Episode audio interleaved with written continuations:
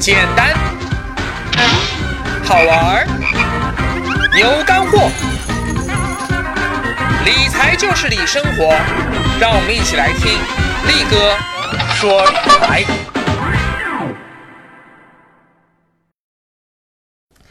简单好玩有干货，大家好，欢迎来听力哥说理财。今天我们接着上回的话茬，继续来聊普通老百姓如何玩转收藏投资这个话题。上回啊，力哥解读了“盛世古董，乱世金”这句话的后半拉，今儿力哥接着来解读前半句话“盛世古董”。请注意，这里的古董啊，实际上可以理解为一切收藏品。之所以盛世容易引起收藏热啊。一方面是因为越来越多的人吃喝不愁啊，他们就口袋里有很多钱，这钱干嘛用呢？哎，他就会有更高的精神追求啊，想要去附庸风雅，花个几亿元买个明代鸡缸杯来泡泡茶喝，不错啊，你看多雅致啊。另一方面啊，是因为盛世太平状态下，政府为了保持经济能够持续增长。那他就容易去搞凯恩斯主义，疯狂的印钞票，吧嗒吧嗒吧嗒吧嗒，钞票印多了，那只有两个去处啊，要不进入实体经济，导致猪肉、鸡蛋价格拼命的上涨，啊，什么蒜泥狠、姜泥菌，不是最近不都有来了吗？要不呢，就是进入各种投资市场，导致房价涨、股价涨。而收藏品价格上涨，实际上也是因为社会上钱太多没地方去，它的一个必然结果。但是啊，这么一来，哎，就容易搞出投机泡沫嘛。你看，股市泡沫太大了，二零一五年破就破掉了吗？所以就会反复出现所谓的牛熊转换。房价涨了这么多年啊，到现在为止，一线城市房价泡沫还是没有破。但是楼市崩盘论的声音一直在我们耳边徘徊，不是每年都会听到吗？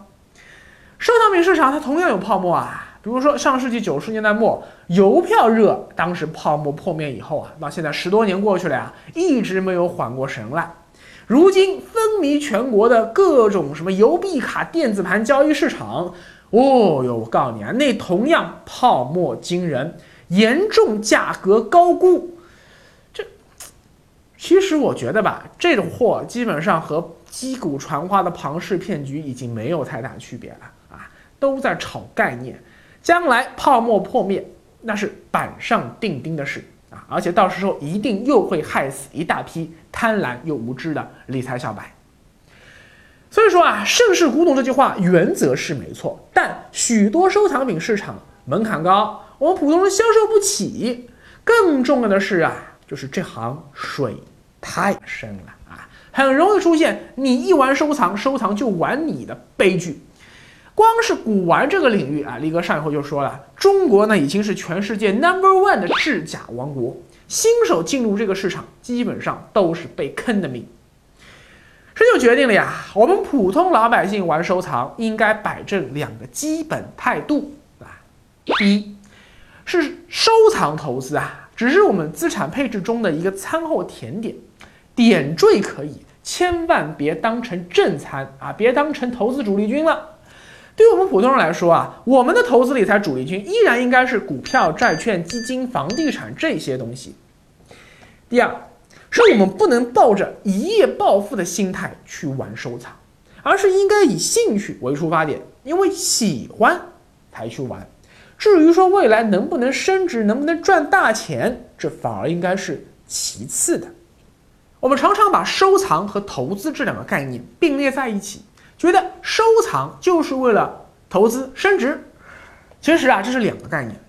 世界上有许多东西对你而言都有收藏价值，但不一定有投资价值。比如说，我们学生时代的日记啊，力哥我自己是全部完整保留的。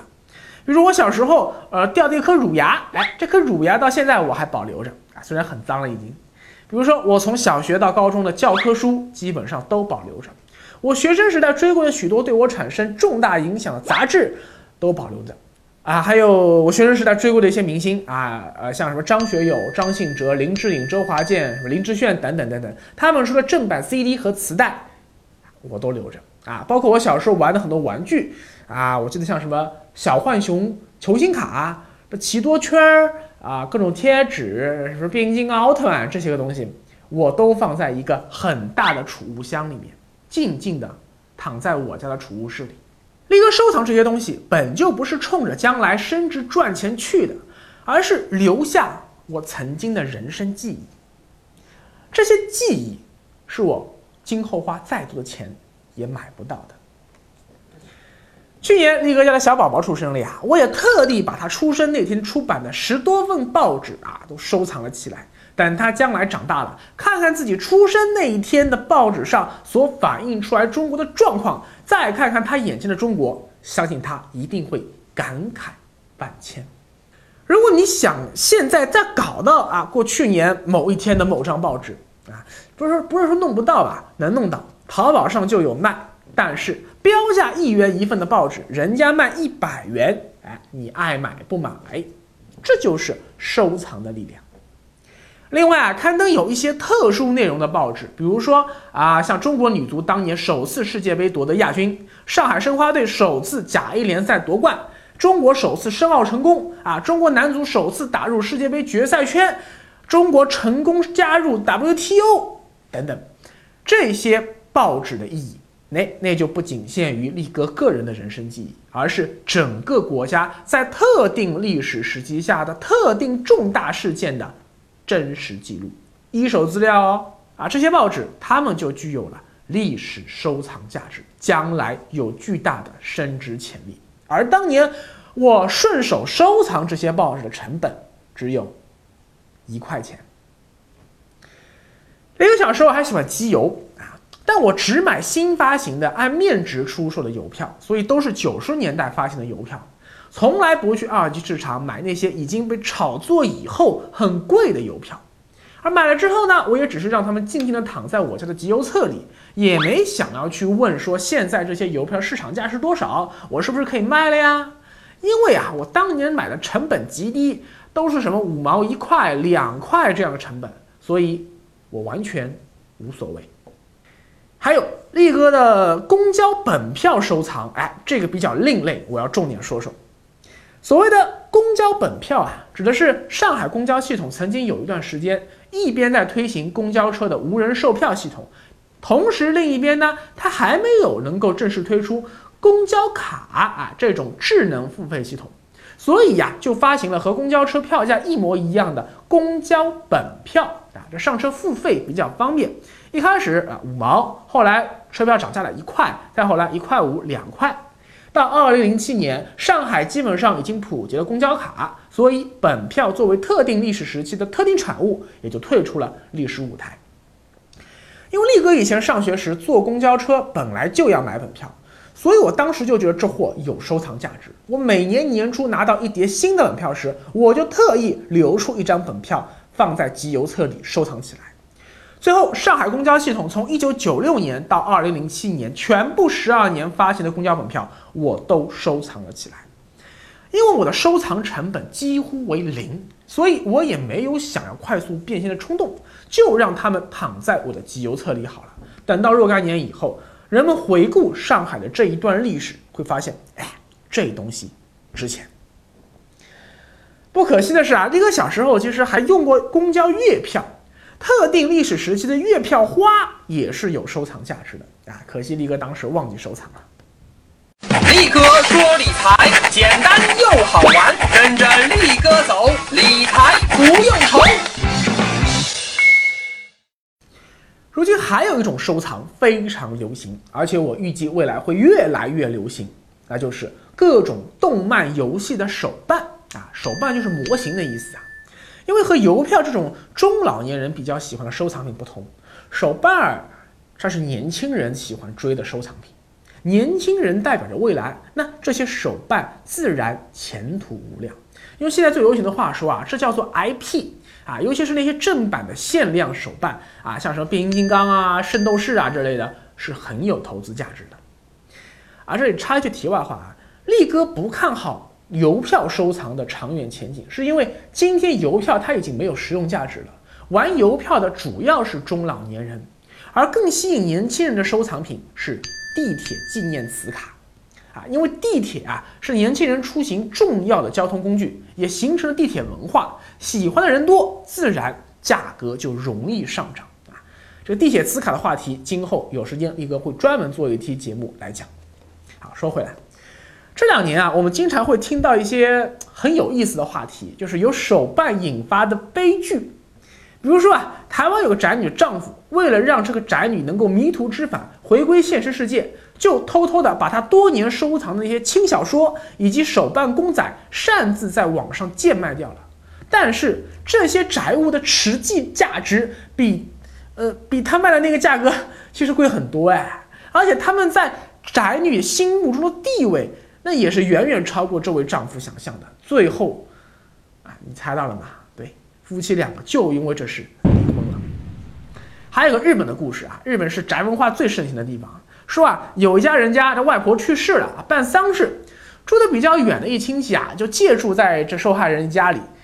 其中啊，一位表妹的一个三儿子雄心大发啊，熊孩子嘛。竟然入侵到这个受害人已经特意加锁、严加防范的放宅物的那个房间里，并且把里面他多年收藏的各种模型、手办、什么游戏、DVD、杂志、漫画，全部毁掉。受害人气昏过去了呀！一怒之下要求表妹一家全额赔偿。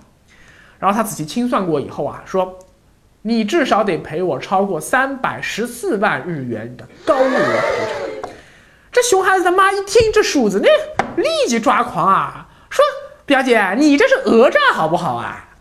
然后最后呢，这表妹的父母出面了，那看到这个房间被这熊孩子破坏的一塌糊涂那个惨状，并且也了解到了这些看似不起眼的玩具的真实价值以后，啊，不得不向受害人道歉啊，并帮熊孩子一家垫付了四百万日元的赔偿金。乖乖，四百万日元啊，相当于二十多万人民币啊！你没听错啊，这些玩具真就这么值钱。所以，什么叫做盛世古董、盛世收藏？对于土豪们来说，那就是上亿元的明朝鸡缸杯啊，就是齐白石、张大千、莫奈、梵高、曾梵志、方力钧的天价画作。但对于我们普通老百姓来说，就是报纸、杂志。啊，邮票、磁卡、变形金刚、纪念币。最后总结一下吧，首先是爱，因为爱以玩儿。因为如果你的眼里只看得见红彤彤的毛爷爷，而对你收藏的东西本身没有一丝一毫的爱意。那么这个东西不管价格有多贵，对你来说都不具备真正意义上的收藏价值。投资只是单纯为了赚钱，而收藏首先是因为爱和纪念，其次才是附带的赚钱效应。就像力哥反复说的，投资的出发点是钱，而理财的出发点是人，收藏出发点同样也是人。但是话说回来啊。收藏价值和投资价值是相互联系的。如果你不爱它，就不会去认真研究分析它，也就不会真正去懂它，而只会跟风炒作、追涨杀跌，那亏钱就成了大概率事件。第二，是收藏成本不能太高。毕竟啊，收藏只是我们普通人理财世界中的一个支流，尤其是对于很多大学生或者刚工作不久的年轻人。你连房子都还买不起呢，哎，你真就没必要把太多的钱投入收藏品市场。你看力哥当年的收藏品收获成本、获取成本都是极低的啊，一般都直接从一级市场买入，不太会考虑从二级市场高价入手。这样一来，你的心态就会非常好，会以一种玩收藏的心态，而不是搞投机的心态看待你投入到这里的钱啊。核心是。玩。最后啊，也是最重要的，就是千万不要急于把你手里的收藏品套现。什么叫收藏啊？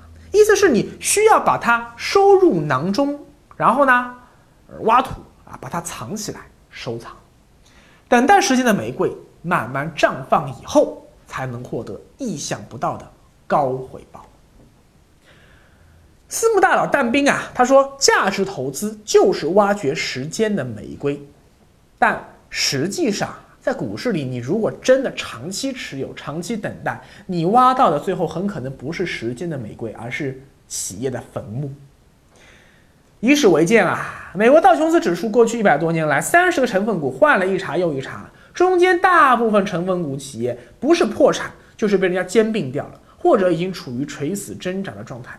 到今天还在道琼斯指数里的创始元老只有 GE 通用电气这一家，所以股票投资不一定会绽放时间的玫瑰啊，房地产投资也不一定，但真正有收藏价值的收藏品，请放心，它一定会绽放时间的玫瑰，就像一瓶陈年老酒，越久越甘醇，久而久之一定会绽放出。富丽的伟大玫瑰，可能几十年后啊，不经意间你会发现说，哎，当年你无心插柳的收藏，如今已经长成了一棵苍天大树。明朝完蛋了，明朝的东西就会更值钱啊。等清朝也完蛋了，清朝的东西也会更值钱。哎，等民国完蛋了，你看今天民国的东西就是宝贝了呀。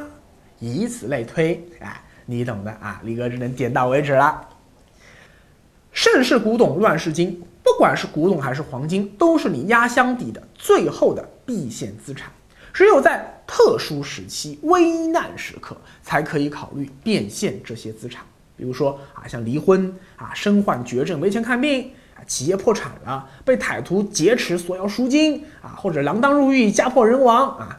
只要你的人生没有背到这种地步，那么就让你收藏的东西静静的躺在那里吧。